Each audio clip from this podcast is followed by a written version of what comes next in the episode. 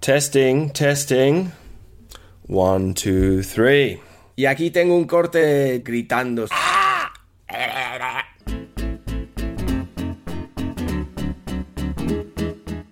Hello, everyone. My name is Simon Hunter. I'm the editor of the English edition of El País, and this is. ¿Qué?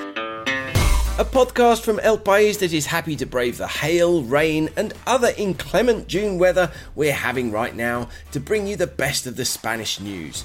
Whether you're a fan of Enrique, Busquets, or Simon, we're here for you. Os ayudaremos a meter un golazo. So sit back, relax, and let us break down all the Spanish stories that make you say.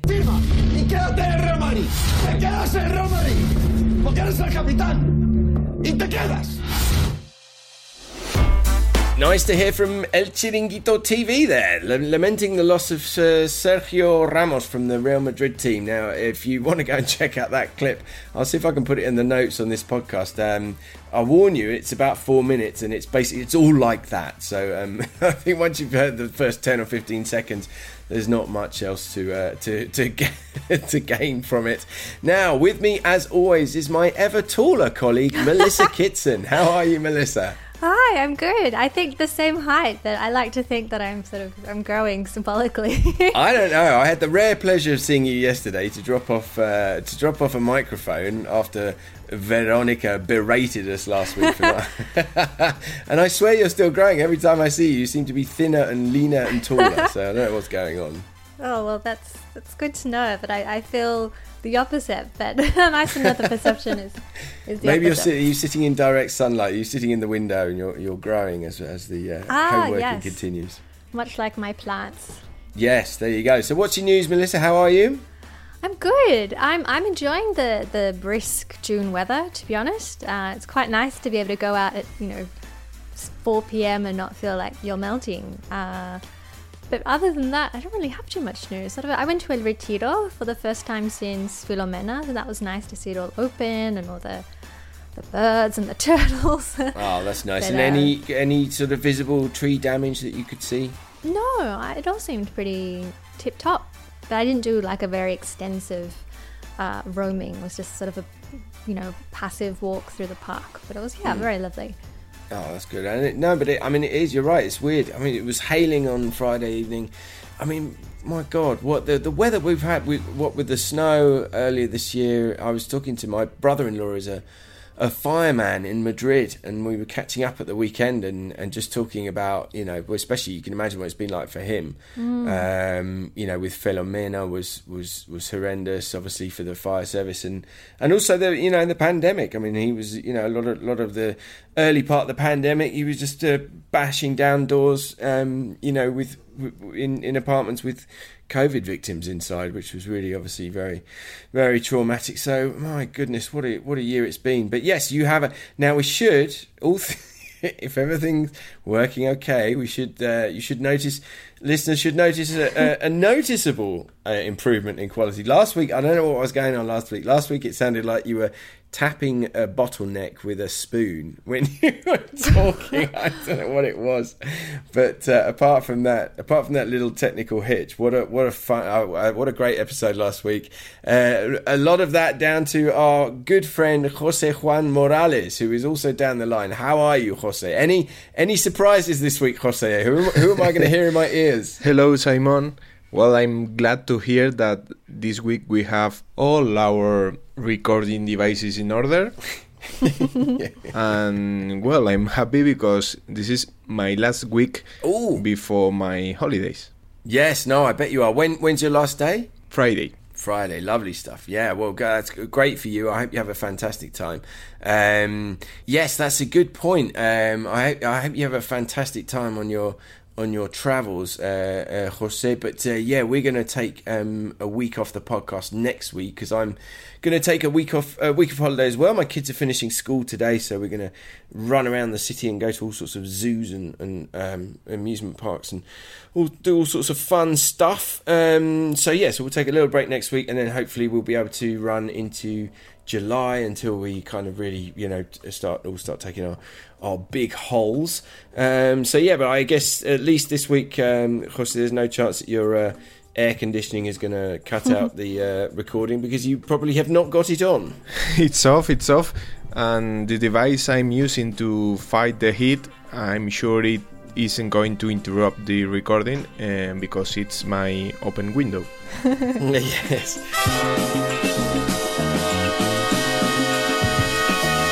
Um, as always, I invite you to get in touch on Twitter. I'm at Simon in Madrid. My DMs are open, so you can send me a message there. Uh, use the hashtag Podcast. You can also email us at EnglishEdition at elpais.es. I heard from a good lot of people again this week. It's fantastic. So great to hear from you guys. Um, really makes it worthwhile to know people out there listening and enjoying the podcast. And Bob Maycock got in touch. He said, Hi, thanks for another excellent episode. I'm an exile from the UK who is now living and working in Palencia. Thanks for keeping me in the loop. We heard from Senora Wright. More good news from Senora Wright. She says, Hello, Simon, me again. Oh, sorry, hola, Simon. Me again. I'm three episodes in and loving the revival of the Que podcast. I'm a bit behind as have other things on my mind with Eric's brother's arrival due to happen any day soon. I'm hoping Que will get me through some of my night feeds. That's fantastic news. Um, congratulations, Senora Wright. I'm really pleased to hear about that. Second baby on the way, uh, which is great news. She says, I loved your producer's English description of picaresco. Now, I'm sorry, Senora Wright, you, like me, have got that slightly wrong. I was pronouncing that word wrong when we were talking about picaresca. It's picaresca. I can't remember how I was saying it. It's not picaresco, it's picaresca. Um, so I'm glad that we could clarify that because I, I, realised I'd made that mistake after the after the um, podcast had been recorded. Senora Wright also says, I think an episode dedicated to Extremadura would be delightful. I think I may have mentioned before that I lived in Merida for a year and loved it. And she says, P.S. Not all the English press is as bad as you make out, but I'm mainly a Guardian reader, which I'd say offers a more balanced perspective. Yes, I definitely agree with that. I am also what a what a shock! Uh, I'm sure for all the listeners. Um, that uh, I am also a Guardian reader, and I, um, I, I also used to like the Independent before it just turned into this absolute nightmare quagmire of ads and, and just noise on the screen. It's uh, it's pretty horrendous. But um, yeah, I, I, guess you're right. Yeah, not all the English press is as bad as you make it out, but a lot of it is. and we heard from Alan. Jo- now, Alan Jones, another of our long-term podcast heroes, he did an interesting thing this week. He seemed to be well. First of all, I read out his first tweet. He said uh, there was something missing from my life, but I couldn't quite place exactly what it was. Then I realised that my podcast app wasn't updating, and since I'd stopped using Twitter, I had missed two episodes of Que Podcast. Apologies to Simon, Melissa, and Jose Juan. Now there um there are there do seem to be some issues with um especially with the Apple Podcast app. Um, it always seems to happen. They update it and it just stops working properly. And I've certainly been having some problems. So uh, I hope people are managing to get the podcast. We changed the name. I haven't mentioned this yet, but we changed the name to Que the Spanish News Podcast because we realised in about sort of series three or four that um, in terms of search engine optimization, um, choosing the name Que was pretty much the worst idea that we could possibly have had. Because if you um, Google Que Podcast, it just comes up with loads of su- suggestions because it's like, oh, what podcast? What podcast should I listen to? Um, so that seems to be sorted, but I hope that hasn't caused too many gremlins. Um, then Alan decided to kind of like live tweet his listening of the uh, podcast, which was fantastic. I encourage other listeners to do the same. Live live tweet as you're listening to us. That would that would be very funny. It's about as close to sort of live radio feedback that we're ever going to get unless we uh, change the format. He says uh, Alan said a tragic story about Anna and Olivia. How can it be that your hate for your ex partner can so overcome your love for your children? I hope that their mother can somehow find peace after this, though it's difficult to see how. Um, yeah, I'm just such an awful story, and no updates on that story. They're still searching for the other missing daughter, and they're still searching for the um, for the alleged um, culprit who has uh, not been located. And then Alan tweeted, hilarious intervention from uh, This is Orteg, which is, of course, Veronica, brilliantly sprung on everyone by Jose Juan. Uh, and that really was for me, that was the highlight of last week's um, podcast that made me laugh so much. So let's just have Veronica dropping in every once in a while, like our sort of conscience uh, telling us what we're doing wrong. and now I have got a, an email from Mike New. It says, Hi Simon, good to have you and Melissa back in our life in Spain on the Que podcast. During the second podcast, you commended the CAB, which is the Citizens Advice Bureau Spain, as a great source of accurate information relevant to those of us who are fortunate enough to be welcome guests in the country, which I heartily endorse. He continues, I feel it would also be worth recognising the Guardia Civil officers who, in their free time, run the N332 website and Facebook pages that give accurate and fact checked information appropriate to us English speaking residents. Uh, so thanks for that, Mike. I've never heard of that, but um, I'll go and check that out. That sounds really interesting. And the N332 sounds like a a, a B road around the sort of Valencia uh, way, doesn't it? Um, I'll, I'll, have to check that out. But um, but yeah, anyway, let's go and have a look. That sounds interesting. And now, finally, we've got this got an email from our good old friend Chris Thompson. You're never quite sure what you're going to get with Chris, and uh, this is one of those emails where, which I've read several times, and I'm still not quite sure what he's trying to say. He says, "Greetings to the three. Years and years ago, I worked for community education in Cambridgeshire." We manager types were at some sort of meeting where we were asked to report on our recent projects. A colleague told us that he had one initiative where several refugees who had originally come together as a group to maintain traditional textile handcrafts were now actively involved in an oral history project. After the meeting, I said to Steve, for that was the name of the bloke who ran the place with the refugee project, that it sounded like good stuff.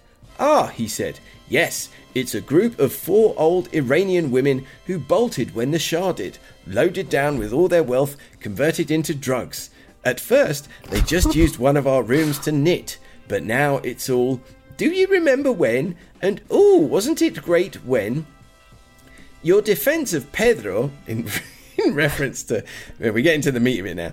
Well, your defense of Pedro, in, refer, in reference to Pedro Sanchez, the Spanish Prime Minister, and his chat with Joe, in reference to US President Joe Biden, sounded a bit like that. You've never exactly hidden your politics, but they are a bit more obvious in the latest series. Perhaps Vero kept a tighter rein. Keep well, and remember that real men don't have aircon, they have windows. and Chris signs off with his regular El abrazo varonil de siempre. So that's an interesting missive there, Chris. I'm not quite sure though. I think what you're saying is that I'm an old Iranian woman and uh, I knit and I've converted all my wealth into drugs, which may be a reference to the antihistamines. And Pedro Sanchez is the Shah of Iran, or is is Biden the Shah of Iran in this metaphor? I'm not really sure. But then again, mine and Chris's um, correspondence did used to start with these late night Friday night um, tweets, uh, to, direct messages on Twitter. So who knows? Who knows what kind of a state Chris is in when he sends this, these, these messages? They're not the weirdest emails I, uh, we get. I, I, I, I, readily confess, but uh, but they are they are certainly uh, they are certainly interesting. So thank you very much. Yeah, I mean, and also you know it's not it's not exactly he- oh El Pais journalist is a bit of a lefty. I mean that's hardly headline news, is it, Chris? And um, no, Veronica never had anything to say about our politics. Um, but, I, you know, as I'm always reminding we don't get much feedback like this, but as I'm always reminding people on Twitter, I, I don't work at the BBC. I can have we can have our own views and opinions on here. Um, but of course, you know, the, the, important thing is that they don't leach into or affect the reporting of um, news stories. Um, but anyway, I look forward to hearing from you again, Chris. It's always a, always a treat to, to have you in our inbox. So let's move on to stories. We said at the beginning of this series that we'd probably be speaking about um, COVID every week, but actually it's been uh, it's been a little while since we've had a, an update. So Melissa, why don't you give us a much needed actualización on where we are in Spain with the coronavirus?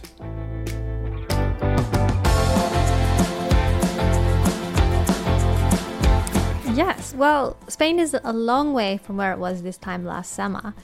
Back then, there was a lot of concern about how increased social activity and travel over the holidays would affect the spread of the pandemic. As we later saw, it led to a second wave of the coronavirus. But there is more optimism today. The incidence rate has been steadily falling since the end of April. Last week, it fell below 100 cases per 100,000 inhabitants for the first time since last August, and as of Monday, it stands at 92. The number of deaths hospital admissions and new infections are also on a downward trend. The outlook is so positive that Spain's Prime Minister, Pedro Sanchez, announced last week that face masks will no longer be needed to be worn outside from Saturday. Similar moves have also been made in Italy, Germany, and France. The news has been warmly welcomed, especially by Spain's tourism industry, which is hoping to bounce back this summer after a dismal year. But it's not all good news.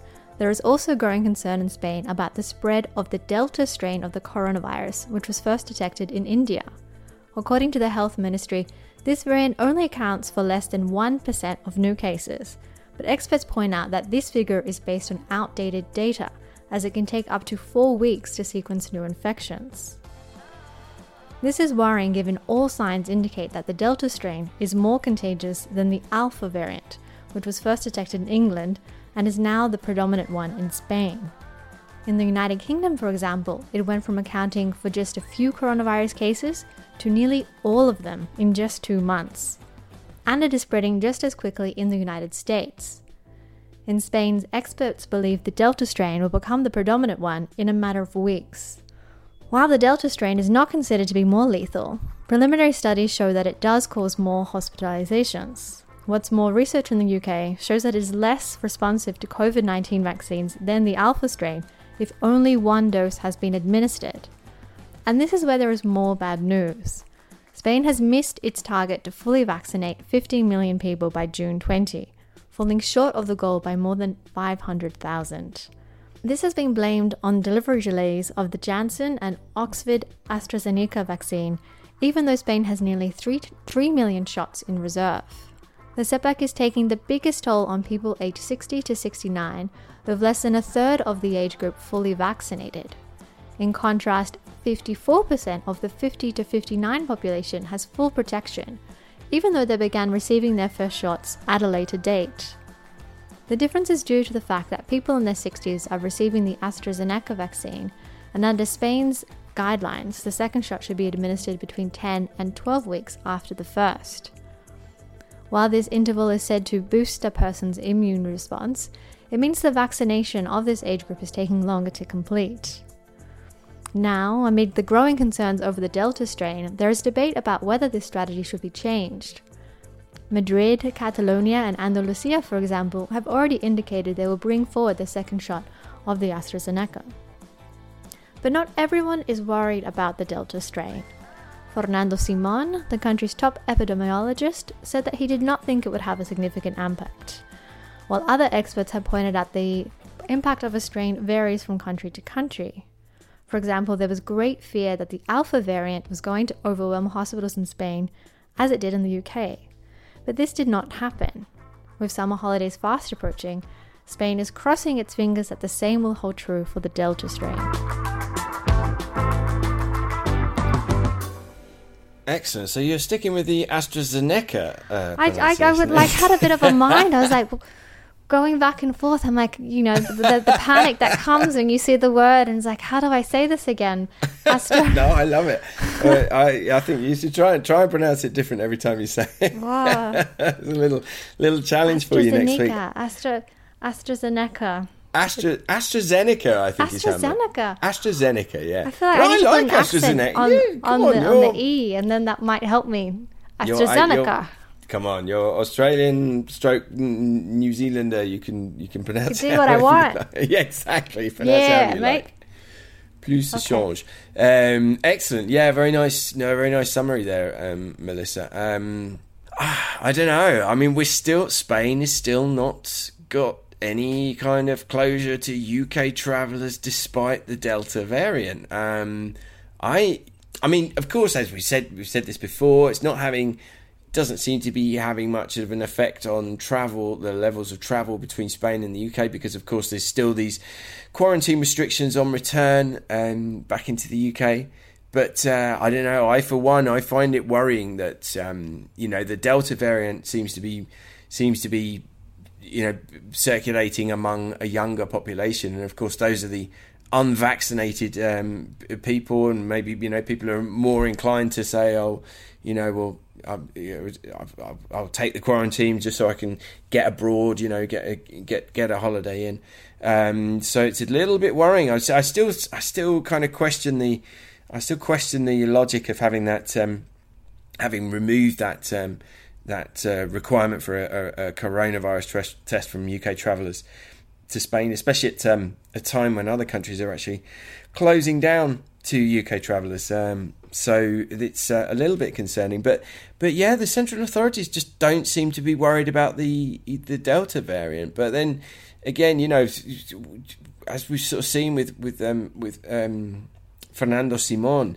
I mean, there's so many videos of him saying, "Oh, you know," making predictions that then just turn out to be completely wrong. Like you know, the classic one right at the beginning, that that, that footage of him saying, "Oh, we're just going to have one or two cases in in Spain." I mean, you know, it's a bit unfair to to pick on him like that because, of course, no one, you know, took all countries by surprise. No one really knew what was going on um, at the time. But um, yeah, they do seem to be very rela- being very relaxed about uh, the risks of the of the Delta variant, um, and also yeah, interesting in that. Um, interesting in that uh, in the story that we ran this morning that um, Madrid is is currently the region that's uh, administered the fewest doses uh, compared to those that it's received. Um, and that, of course, you know, flies in the face of all the crowing by the regional government. You know, as the campaign got um, running, as we've, we've, we've discussed many times, that um, the administration of uh, Isabel Diaz Ayuso has always been, you know, trying to shift any kind of blame onto the central government, and they made a lot of noise about the fact that you know oh, we're going to be vaccinating morning, noon, and night. We just we need the vaccines, and the, the central government is not supplying us enough vaccines. So, um, interesting there that. Uh, despite all of their talk, they're they're actually the region that's uh, lagging behind. Um, and of course, it's quite worrying that it's the 60 to 70 group that is at risk. Um, because they haven't, in many cases, they haven't had the second dose, but and this is to do with the, the you know, the delay with administering the uh, AstraZeneca dose, uh, and of course, you know, sixty to seventy is a, a risky age, um, you know, for, for, for people if they do end up contracting um, COVID nineteen. Uh, and also, you know, may I dare to suggest it's also perhaps one of the worst you know one of the worst age ranges that you can you know you can lose someone at. If you were to lose a relative in the you know in that age range then you know someone who's just about to retire or you know only been retired for a couple of years it breaks my heart when you hear stories about people that ever you know retire and then immediately run into health problems. So it's a real you know it's a real kind it's a real issue um, as far as I'm concerned the fact that this is a group that's at risk because of the um, because of the way that the vaccine campaign has gone. But then, you know, the, the, all of the different restrictions and all the different sort of, you know, um, recommendations with all of these different vaccines, it's like trying to fit all these pieces of a puzzle together. As we discussed at one point, you know, in the 40s group, because they've done the same with the um, Janssen. Basically, they've said, okay, no, uh, we're not going to give Janssen to over 40s because of the, uh, uh, sorry, under 40s because of the risk of the blood clot. But then, as it turns, you know, the way it's all working out, they may end up with loads of, you know, Janssen jabs left over because by the time they actually get the supply that they've been promised by the manufacturer, um, you know, all the over 40s are going to be pretty much done. Um, so, you know, it's, it's, it's, it's a really tricky um, puzzle to fit all of these um, pieces together and, and, make sure that it um, you know, it all moves along at the brisk pace it has been moving along at uh, uh, so far. Um, speaking of which, I've got my I've got my vaccine appointment. I've got my vaccine appointment for next Wednesday. They open it up to the um, uh, to 1978, which is my year of birth, yesterday. And after a couple of attempts of um, sorting out my own um, uh, appointment on the um, self appoint the autocita system that the Madrid region have got in place, I, I, managed to get my appointment. So I'm very, very happy. Let's see what happens. I think I'll either be getting Pfizer or be getting Janssen next week. And to be honest, with the holiday season approaching, probably getting Janssen would be the best option because then you just, uh, you know, you don't have to worry about being around three weeks later to go back for the second dose. So I'm very, very pleased with that. And let's not forget the masks. Uh, so the masks are coming off at the weekend. That's going to be interesting. But I'm, you know, hats off to to um, Spaniards. Most people I've seen, I've seen very few people around my way, you know, flaunting the mask rules. Um, I think people have been amazing in this country with the with the with the issue of masks. But wow, what a relief it will be for them to come off. Not least because I can stop nagging my six-year-old. I feel so bad. He's been so good with it, but I, I do feel so bad saying to him all the time, "Put your mask on, put your mask on," because in the playground, he's just constantly um, in the in the play park. I mean, he's constantly pulling it down. But won't it be lovely when we can take them off, especially ahead of the summer?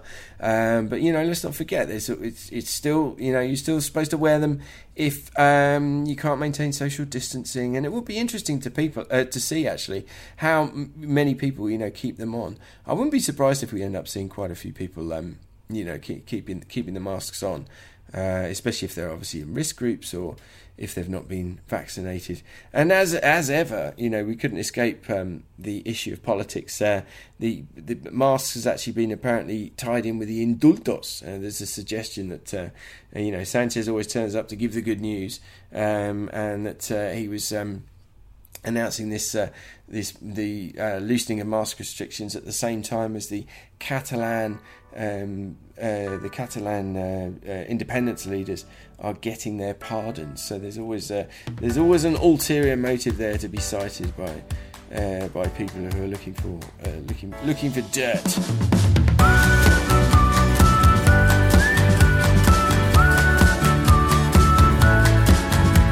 Right, so moving on for our second item this week, we've got something a little bit different. Now, uh, a while ago, um, on the 10th of June, I got a very welcome email in my inbox from the uh, British Embassy in Madrid, which was announcing that Michael Harris, Anne Hernandez, Debbie Williams, and Sue Wilson who all run prominent citizens' rights organisations in Spain, had been awarded MBEs for services to British nationals in Spain and the European Union. Now, if you haven't heard of Michael, Anne, Debbie, and Sue, I'm sure you would have heard of their organisations. Michael's from Euro Citizens, uh, Anne is from um, Bre- Brexpats in Spain, um, Debbie is set up the uh, organisation Brexpats Hear Our Voice, and um, Sue uh, is the chairman of Bremain in Spain. And all of these guys have been doing a fantastic job, um, either battling directly against Brexit or they've been uh, working towards um, uh, uh, protecting UK uh, nationals' rights post Brexit. Um, so we thought it would be a good time to catch up with Sue um, and call her at her house in uh, Alcoceber um, and uh, see what she had to say about her MBE and also about her campaigning work. So let's listen to that interview now. So, down the line, I have Sue Wilson MBE. Congratulations, Sue. How are you? I'm very well, thank you. That sounds so strange hearing you say that. It's the first time somebody's put the letters after my name. Have you come back down to earth yet? Um, well, I'm not sure I really took off from Earth at all. It was such a bizarre experience. First of all, you know, I knew about it three weeks before it was announced and it's all very hush hush secret secret squirrel. And uh, you're not allowed to tell anybody. So not even my mother knew until it was officially announced. So it was just really? me and my husband. So it didn't seem real because i wasn't able to talk about it Oh, how funny! You must have been sitting there absolutely de- desperate to go and tell someone. That's brilliant. So, uh, for anyone that doesn't know, an MBE is the Most Excellent Order of the British Empire, which is a British. This is from Wikipedia, by the way. A British order of chivalry rewarding contributions to the arts and sciences, work with charitable and welfare organisations, and public service outside the civil service. And we should mention that the MBEs also went to Anne Hernandez, Debbie Williams, and Michael Harris. Anne spearheaded the formation of Brexpats in Spain. Michael Harris is the founder and vice president of Eurocitizens and a British in Europe committee member. Uh, and who am I missing? Debbie, Debbie, Williams. Yes, no, tell me about because I think Debbie's a good friend of yours. Is that right? She is. Yes, we met um, through Brexit. We first met when we both uh, presented to the um, Hilary Benn's uh, EU Select Committee. Uh, back in January 2017, so that was in London, and then we subsequently met in Brussels as we were both members at the time of the British in Europe Steering Committee, and we became friends over the years. She was living in uh, the Netherlands at the time, um, came to visit me um, three years ago, and um, fell in love with the place and moved here. So she's now not only a good friend but a neighbour as well. Oh, that's fantastic! And you, you, you retired to Spain about ten years ago now. Is that right? Uh, it's 14 years now, and I didn't retire. Um, I came here and worked. I only officially ah. retired in the last couple of years. Right. Well, you certainly found something to keep yourself uh, to keep yourself busy. And just out of interest, how, how do you know how the system works? Does someone nominate you for an MBE? Um, they do. Um, as I understand it, there have to be two nominations, but we're not allowed to know who they're from. right. Okay. No idea who nominated me. Now, I, I interviewed, I've interviewed Mike a couple of times actually, but um, one time, I think the first time I interviewed him, I said something about his um, campaigning being uh, anti-Brexit, and he set me straight. He said it wasn't, uh, you know, it wasn't an anti-Brexit m- movement. Uh, he was campaigning to preserve the rights of um, of uh, Britons after after Brexit. Now, I'm not I'm not sure we we could say the same about you. No. I think I get the impression you're very much more anti-Brexit. So t- uh, tell us a bit about the. Yeah. Uh, I mean, that was always my main aim was to to fight to stop Brexit. So that that was always the priority. Uh, the citizens' rights was a kind of add-on to that because obviously we had to look at what rights we might lose as a result of Brexit. And then once Brexit happened, we had to do all we can to protect those rights moving forward. Um, mm. and to hopefully, you know, fight to regain the ones that we've lost further down the line. Mm. Now, because it might be fair to say that the, the people who decided that you should get your MBE may not have seen a lot of your social media posts because you've not been, not been particularly kind to the government, or in particular to Boris Johnson. Uh, it's been quite, well, quite, quite, fair, wasn't some... very kind to Theresa May either. no, no, I don't think anyone was. But, but no, it is quite funny. I mean, it's, it's, it's kind of um, sort of a, something of an irony. You're being rewarded for your for your work, which is basically helping to clean up the monumental mess that is Brexit and the and the mess that the government is uh, is making. I mean, I guess that adds into the surprise of, of the award for you, know. Well, it does, especially when I got the letter confirming it from the uh, ambassador um, Hugh Elliott in Madrid, because it said in the letter that he'd been asked to inform me by the Secretary of State for the Foreign Office, which of course is Dominic Raab. So I thought, well, clearly Dominic Raab has probably never heard of me. or if he had, he wouldn't be recommending me for an MBE. Yeah, absolutely. I mean, the, the, the it's a Spanish phrase that comes into my mind, but you've been very much a, un grano en el culo of the, uh, the British establishment. Uh, it's been fun. Well, I mean, I mean, you know, hats off to you and congratulations again because it really, you know, you could, you could, you could very much be enjoying your, you know, enjoying your retirement and taking it easy, but you, it's just been, you know, you've never stopped. And also something that's very interesting. They put this in the in the in the press release um, they sent out when when from the embassy that these were announced is that is you don't come from a, a background of campaigning or or of advocacy or, or of or of even public speaking, they said. I don't know if that's true. No, not uh, at all. I mean, I was not interested in, in politics or even particularly current affairs before the referendum. Mm. Um, so it was a, a big surprise to me that I became not only interested but obsessed, I would say, with what was going on in UK politics and felt the need to do something about it. So, mm. you know, it's, it's hard to believe now that having been doing this for five years, that I had no interest in the topic beforehand. Mm. And I don't know what's going to happen further down the line. I, I really can't see, you know, if and when I decide to um, give up the fight, uh, mm. because at some point, you know, I do want to have the retirement that I came to Spain to enjoy.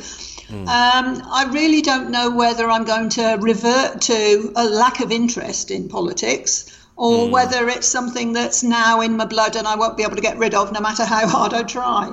Yeah, I think it is. It's hard to say. I mean, something certainly I, you know, I feel like you you you're doing doing what I do. You end up becoming a kind of sort of a bit of a news junkie. It's very hard to sort of you know to leave it alone and to, to, to walk away from the from the computer or from Twitter to you know to keep keep uh, an eye on what's going on. But how would you how would you just sort of describe that journey then? I mean, was it just literally you you, you just kind of felt yourself getting pulled in by the issues as as as Brexit kind of rolled along? Well, the first three weeks I didn't do anything. I was just in a complete state of shock and very upset. And on the after three weeks, I just decided I, I needed to get involved somehow, or I needed to at least get myself better informed, because I didn't understand all the, the ins and outs. I mean, I don't think anybody does. Certainly, least of all our our government. But um, I started following um, Bremain in Spain as a as a member uh, three weeks after the referendum, and I got very active very quickly. I didn't design it that way, it just kind of happened. Um, so much so that the founders of the group asked me to get more involved, and by September I was chair, and they backed away completely. So I kind of guess I haven't looked back since September 2016, really. And since you uh, got the honour, it sounds like your life has been something of a, a whirlwind of, of media appearances and so on. I mean, you actually had to, you took a little break for a, a couple of days. No, has it been has it been crazy?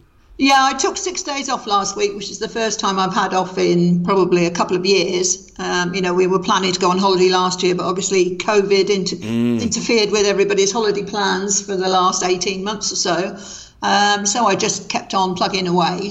But it was also last week, it was my 30th wedding anniversary. Aha! And my husband has been very patient and very supportive um, of everything I've done. But, you know, he, he needs my company too and deserves it. So Of course. we decided to take six days off to recover from the uh, the MBE and everything that surrounded that because it was a bit of a whirlwind.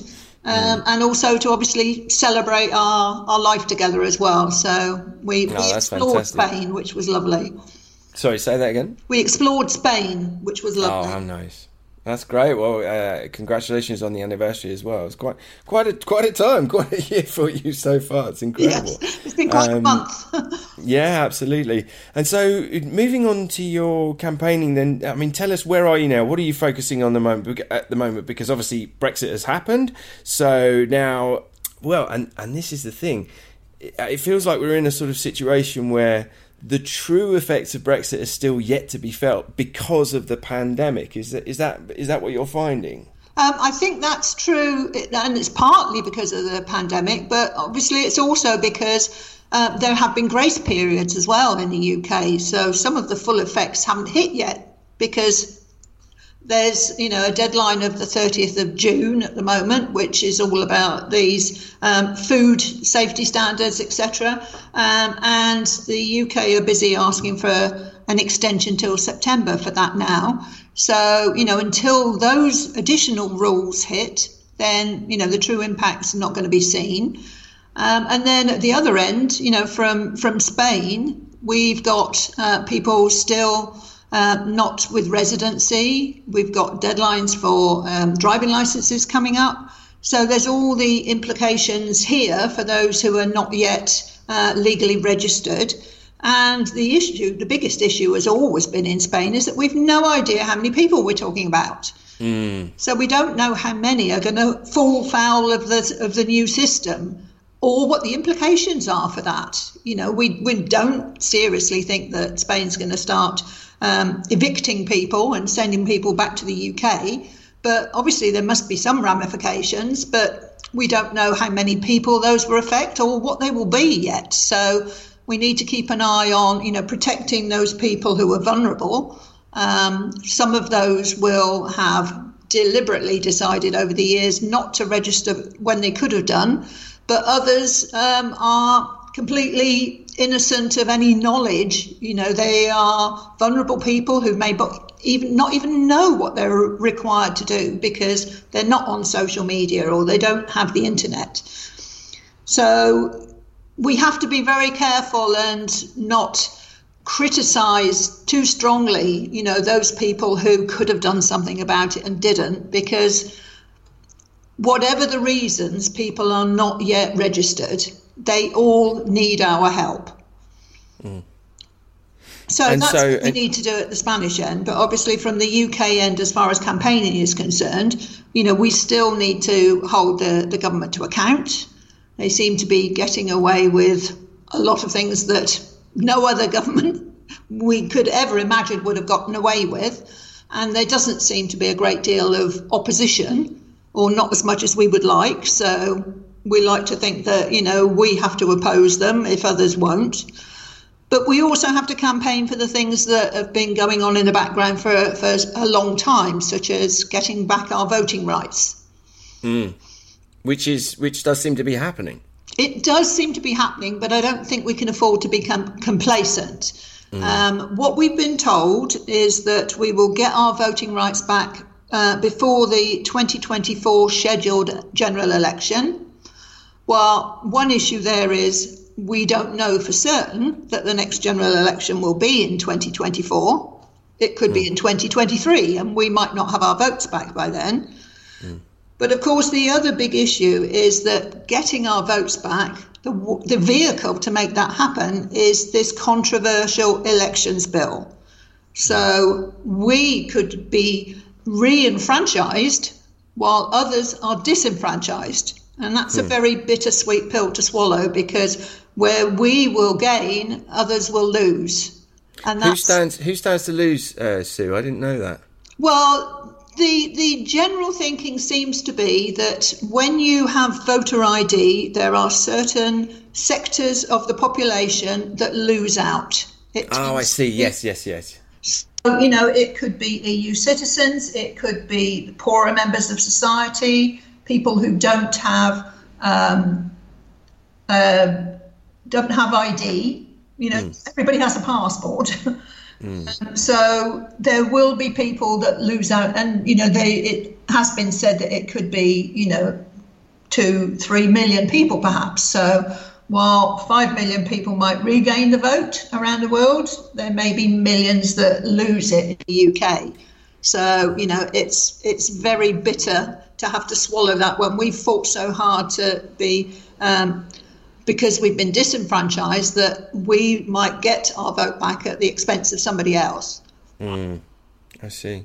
Um, and you sort of alluded to this um, previously, but just uh, just to sort of sum up, you know, what what are your immediately uh, immediate plans for the future? You're going to carry on campaigning for now, and then maybe at some point take stock and say whether you want to, you know, c- continue with this long term. Um, I don't think I'd ever say I want to continue with it long term because mm. that kind of suggests a lot longer than I'm thinking. But having said that, I can't see when the day is going to be that I'm going to say, okay, it's time to quit. I mean, I must admit, the thought did cross my mind when I got the MBE. I thought that might be a nice full stop to what I've yeah. been doing, and maybe now's the time to stop. But, you know, that was a very fleeting thought. It didn't last for very long. And I still feel there's, there's so much to do. Hmm. And if at some point further down the line the campaigning, you know, involves fighting to get back in the single market or the customs union or eventually back into the European Union, I can't see that I would want to be excluded from that. I think hmm. I'd want to be in there doing my bit, whatever that whatever that looks like. Absolutely, and you've got to go for the knighthood, basically. That's I, am already a little uncomfortable about the mention of empire in the middle. Although I do understand that there is a campaign to um, to change that to excellence. So the most excellent order of the British yeah, excellence. excellence yes. Fantastic. I'm, I'm well, busy trying to think of other things that MBE can stand for. most, yeah. most of them are not publishable. well, did you did you see mine when you went on your anniversary trip last week? You left your luggage behind, and I said, uh, "Sue Wilson, MBE." Um, what did I say? I can't remember what it was. My bags escaped. That was yes. it. Excellent. Well, well done again, uh, Sue. It really is. It's a fantastic achievement, and you know, aside from the honour from um, at the MBE, I mean, just everything that you have achieved, and Anne and Debbie and Michael is, really fantastic and really amazing, and, and, very much appreciated by all the people who are either living here or who have connections with Spain and are still in the UK. So keep up the good work, and I'm sure we will speak again very soon. Thank you very much. Excellent, lovely to hear from Sue there. Um, I, th- I just think she's done such an amazing job. Um, she's very, very funny as well on social media. If you're not following her on the on um, Twitter or not following her, the groups um, that she's running on Facebook, then um, do get on there because they're not only are they very useful, but um, they're very amusing. And like I said to her, I can't imagine that um, the people involved in this decision could have been paying too much of attention to her social media accounts because she's, uh, yeah, sin pelos en la lengua, as you would say. Alright, so let's wrap it up there. Episode 6 of Season 5, recorded on Tuesday, the 22nd of June 2021.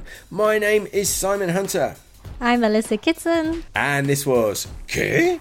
A podcast that tries to explain what happens in Spain to those of us who sometimes get a little bit lost in translation. This is an El País production. It was recorded right here in our Madrid homes under the expert guidance of Jose Juan Morales and featuring an interview with Sue Wilson from her home in Alcoceber.